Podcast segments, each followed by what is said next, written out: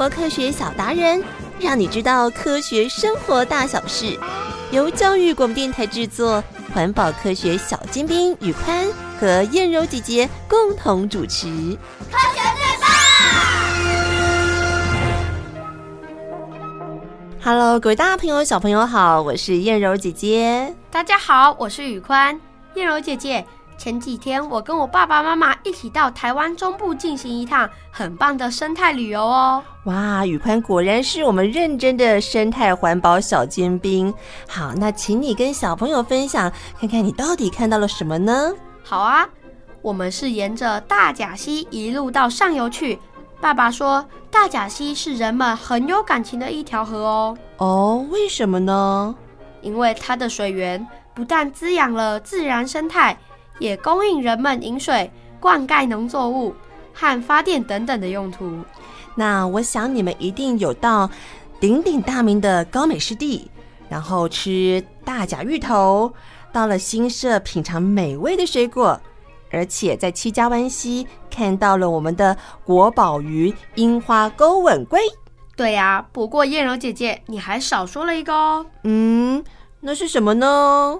我还在大甲溪流过翠绿的山谷之间时，看到了一座巨大的墙矗立在河流中。哦，那我猜你说的这座大墙是水坝？对，它叫做德基大坝，它位于大甲溪的上游。那是一座巨大的墙，把湍急的大甲溪挡住，就像把很多水存起来的铺满，让河水储存起来，像一座水库呢。哦，宇宽，你形容的真好。水库就像是一个大铺满，平常的时候，我们就要储存水库当中的水。储存这么多的水要做什么呢？除了可以在这里进行水力发电之外，在雨季的时候留住雨水，干枯季节的时候，人们就不怕没有水灌溉农作物或是饮用水啦。但是如果储存不到水，水库的状况就麻烦了。哎呀呀呀！又有状况啦！水库没水了。喜欢到处发现问题、热爱解决问题的 QQ 博士，面色凝重的看着电脑。哎，QQ 博士，外面的天气好热哦，我要去冲个澡，凉快凉快。哎，QQ 博士。你在看什么呀？嗯，哎，不妙了。嗯，QQ 博士，你在说什么不妙啊？哎哎，亮亮，你回来了，走走走，准备搭直升机，我们去看看。要看什么？跟着我走就对了。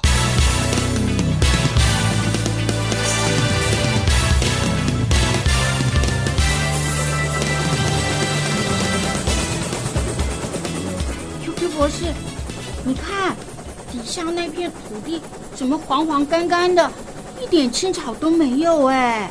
对了，就是这里。哎，那里有一只小鱼哎，还躺在那里哎，哎，好像会动哦。亮亮，坐稳了，我们赶快去救它。嗯，好。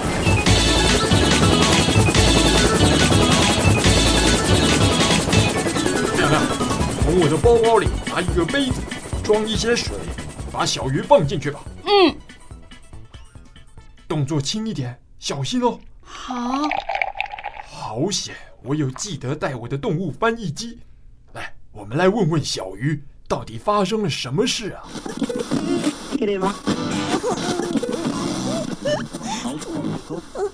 谢谢，谢谢你们救了我。嗯，不客气，小鱼，你怎么了？你怎么会躺在干枯的地上呢？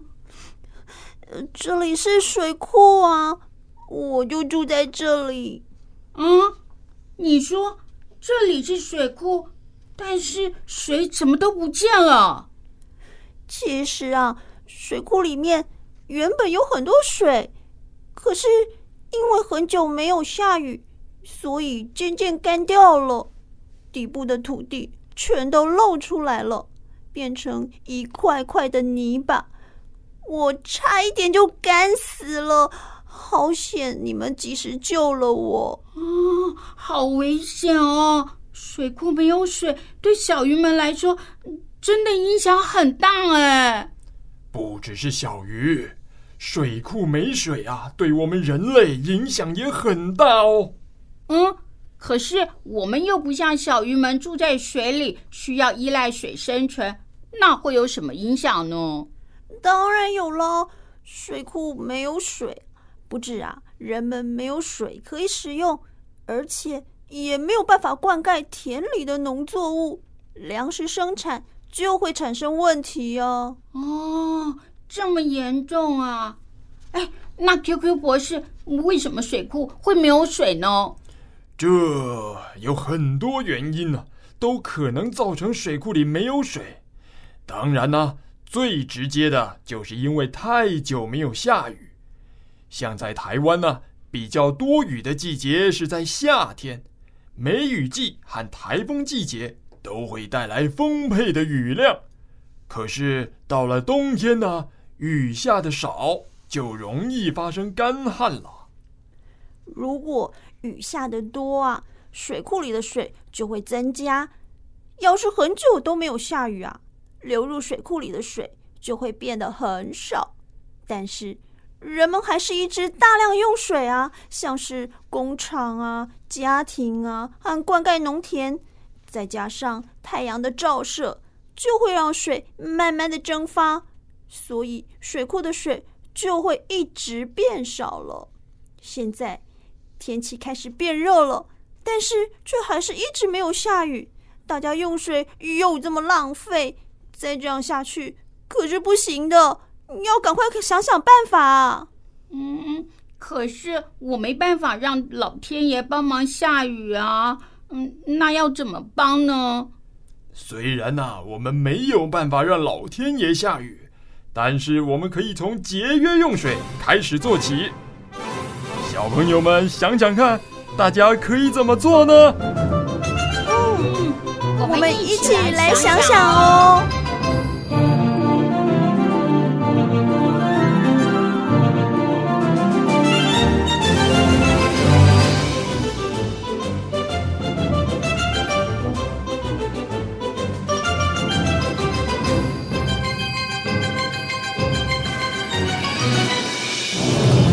为了让水库的水不会很快用完，小朋友一定要好好帮忙省水。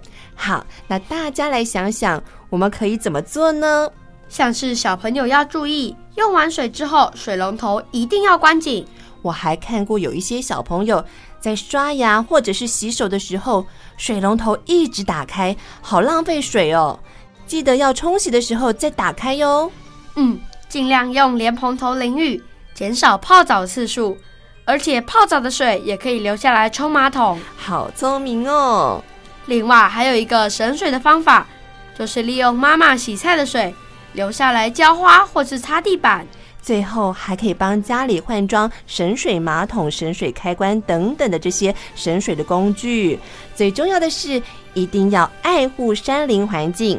因为茂密的山林和自然环境，它可以留住更多的水进入水库。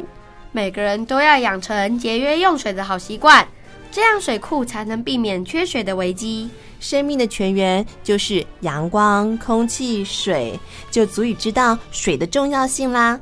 所以世界各地有许多的科学家，除了在外太空探测到底哪个星球可能会有水，可以适合我们人类居住之外，科学家也在致力研究再生水资源。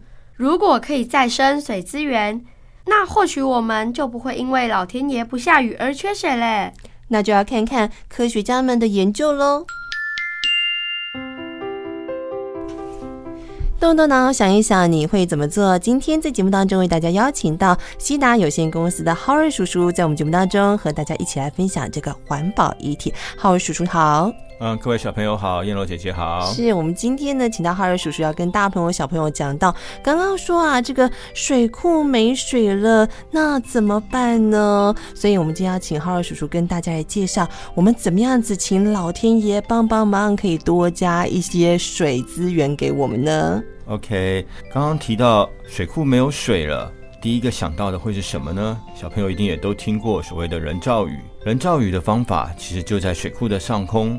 有适合的云层的时候呢，我们就透过一些科学的方法，让本来下不下来的雨可以下得下来。因为我们都知道呢，雨水其实就是云里面的水滴，从小水滴变成大水滴。当它足够大的时候呢，它就会落下来，变成地面上我们看到的雨了。嗯，那为什么有云层的时候，雨水却没有掉下来呢？那就是因为水滴不够大。所以人造雨的方法就是。如何让云里面的水滴可以凝结成比较大的水滴？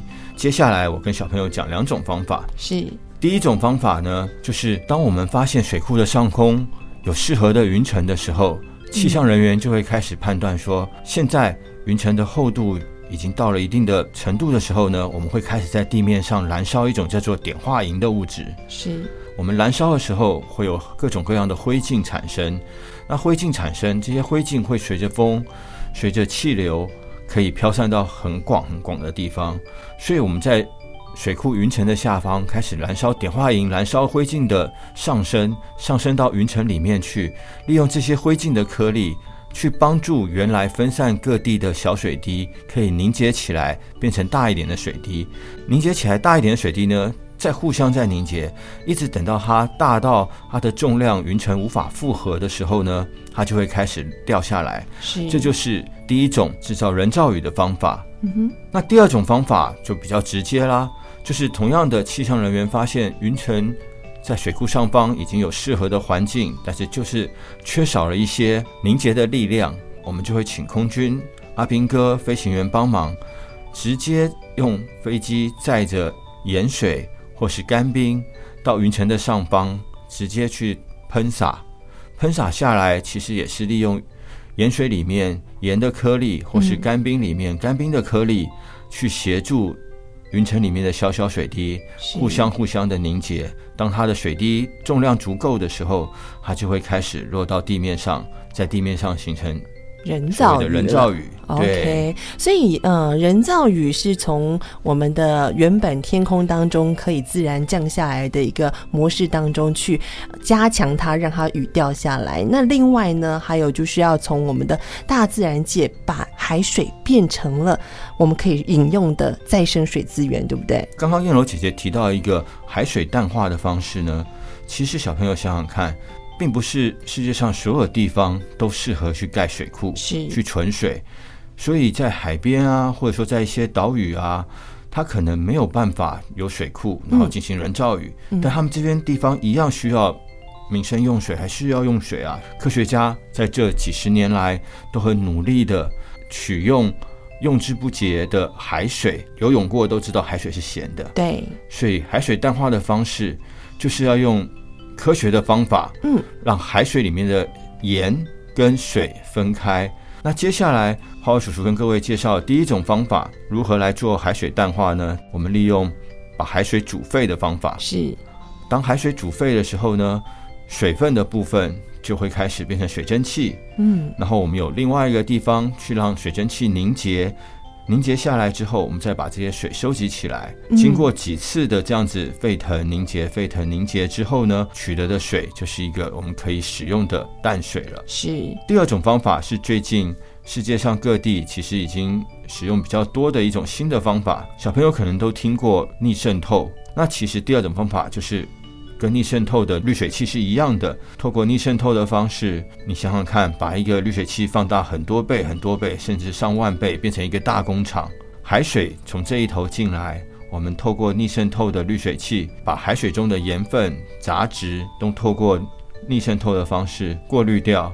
过滤掉之后呢，从这一头出来的水。就是我们可以使用的淡水了。嗯哼，这大概是目前世界上使用比较多的一些新的方法，就是海水淡化的方法。嗯。好，最后呢，如果说我们不是住在海岛当中的呃这个国家的人民的话，但是我们在高山上，那万一我们也是缺水的话，怎么办呢？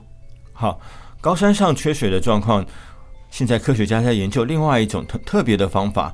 这种方法呢，就是我们都知道高山晚上有很多的云雾。所以我们在高山上，科学家架设了很大片、很大片的网子，很密、很密的网子。透过网子去捕捉这些云雾里面的小水滴，嗯把它凝结起来，同样的再收集下来，我们也可以取得一些天然的淡水。哦，是，所以其实再生水资源在各个科学家的一个研究领域之下呢，其实有不断的一个进步，但是呢，好像也还是非常的困难哦。每一滴水都是得之不易呀、啊。我们今天非常谢谢我们 Howard 叔叔，谢谢。好，谢谢小朋友。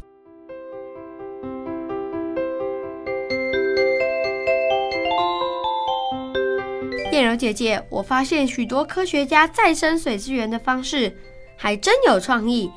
不过，要真正产生水资源让人类使用，可能还要很长一段时间。那为什么我们不干脆每一条河的上游都盖上水坝，不就会有用不完的水和电了吗？其实，水坝虽然有很多的功能，但是在建造的时候会造成许多的破坏，而且水坝盖好之后，原本的河谷会被大量的水淹没，改变了附近山林的自然环境。还有许多原本随着河水流走的泥沙会被水坝挡下来，造成了淤积。原来水坝也会对环境造成影响。是啊，所以我们更要爱惜现在有的水坝以及周遭的自然环境景观。刚才宇宽有说到，大甲溪是一个人们很有感情的一条河。那我们现在就来听听这条河和当地居民之间的故事吧。环保故事剧场。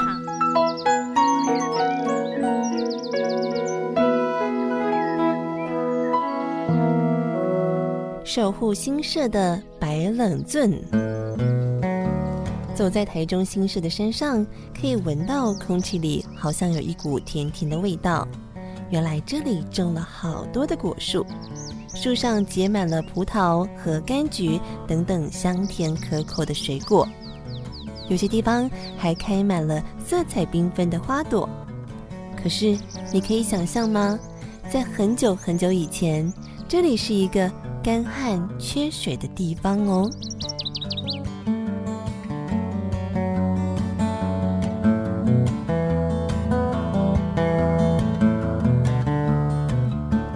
台中的新社就位在于大甲溪边的河街上，但是它的地势较高，而且地形又很陡峭。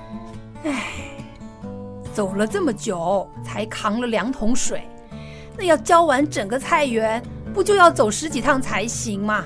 唉，这样啊，怎么浇得完呢？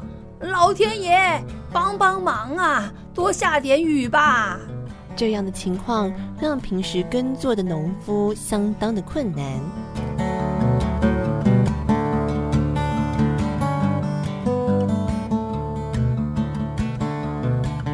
一百多年前，日本人统治台湾的时候，发现新社的气候和环境非常良好，决定在这里种植新品种的甘蔗。因为没有足够的水源可以灌溉，所以他们开会决定，新社这里的温度啊，非常适合栽种新品种的甘蔗。但是呢，首先要解决水源的问题，我们必须建造能引水过来的圳道才行啊。于是，在一九二七年，他们指派一位工程师基田清雄设计一条水圳，引入大甲溪的水，来灌溉新设的甘蔗园和农田。为了建造水圳，基田清雄和几位专家努力地勘察地形，他们爬过一座又一座的高山，四处寻找合适的引水地点。矶田清雄看到附近都是高山和溪谷，他脑中不停的想：这附近的山这么高，溪谷又很深，该怎么让大甲溪的水流到新社去呢？他站在山上，看着谷底的抽藤坑溪，说：“嗯，水会从高处往低处流。啊，我想到了。”我们应该往更高的山上走，寻找适合引水的水源。于是，他们找到了大甲溪上游的白冷高地，决定从这里建造白冷圳，利用水往低处流的原理，把水引到新社。但是白冷高地的高度只比新社高二十三公尺而已，距离新社却有十六公里，两地的高度落差其实不大。如果不靠电力，也没有抽水马达帮助抽水，要让圳道的水一路往下流到新社，万一圳道的高度计算有一点点的失误，哪个地方稍微盖得高一点，水就流不过去了。这是个非常困难的工作，但基田千雄不气馁，还帮大家鼓励：盖白冷圳这个工程并不容易。因为必须让他穿越重重山谷前进，大家要一起加油啊！好啊，好，好，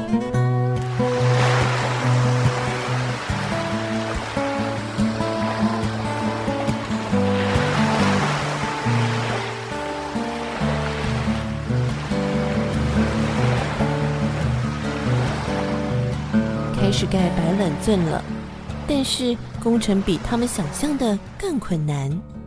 遇到前面被山挡住，无法前进，工人得在山壁上努力挖出一条隧道，让水从隧道中通过这座山，继续往前流。啊，好难挖呀！是啊，这个山壁的石头好硬啊！要是遇到山和山之间的小溪谷，就必须要做一条水桥。前面是溪谷。钻到过不去，我们呢得在溪谷上面架一条水桥，装上大水管，这样才能让水穿越溪谷到对岸。但遇到像抽藤坑溪谷这样又大又深，没办法做水桥的大溪谷，该怎么办呢？矶田青雄想到第一次看到抽田坑溪谷的时候，他提醒其他人注意安全，以免不小心掉下去。有了，如果换成是水掉下去呢？水流的重量加上水流往下冲的速度，一定能产生很大的力量，让水爬上对面的山顶。于是他利用这个原理，设计出当时东亚最大的道洪溪管，解决了这个问题。白冷圳经过不断的努力，盖了三年六个月。总共挖出了二十二个隧道，盖了十四个水桥和三座道洪吸管，终于在一九三二年完成。因为有了它，大甲溪的水可以穿过山壁和隧道，经过水桥和道洪吸管，一路往新社前进，帮忙灌溉新社的农田，也让当地的居民有水可以用。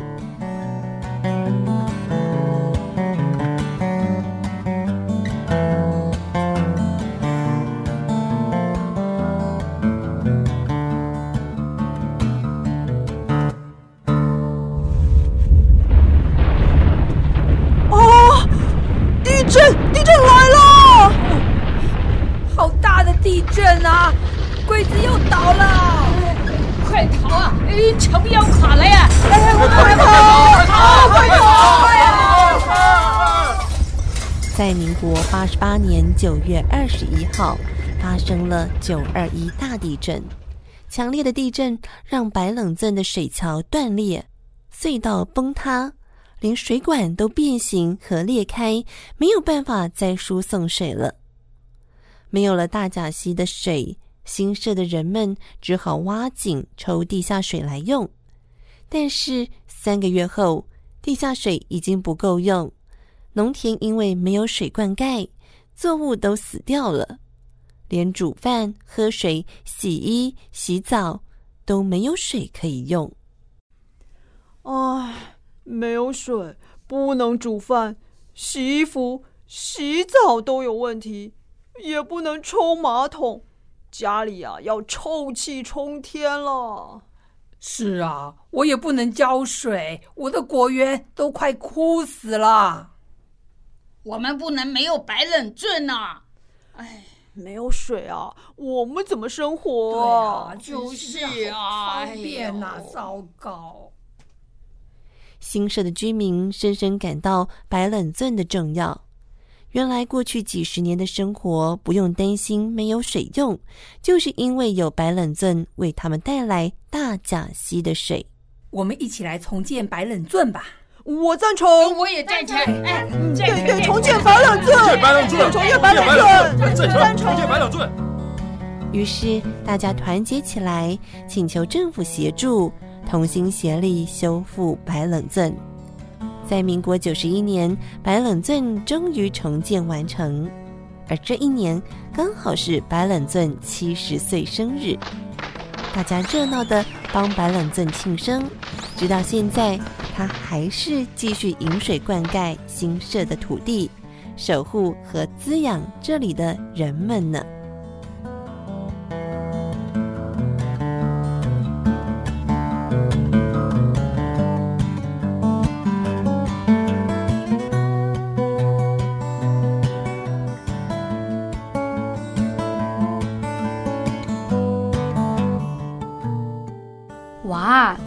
白冷高地到新社中间，隔着许多的高山，而且这两个地方的高度落差不大，引水的工程实在很困难。完成这样的工程，让居民能够有便利的生活，真的不简单哎。对呀，特别在九二一地震之后，大家才深深的体悟，大甲溪一直默默的守护着当地的居民呢。所以才有人把大甲溪称作为。中台湾母亲的河流，除了大甲溪，每条河流对于自然生态和人们都很重要。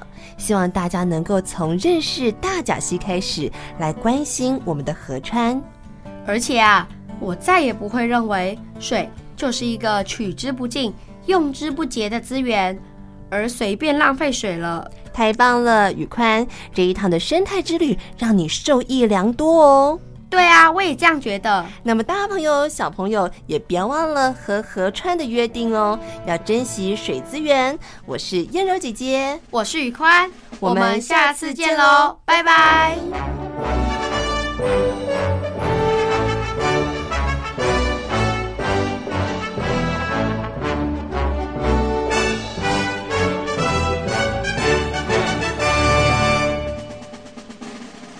音乐无极限。我是 VK 课，您现在收听的是教育电台。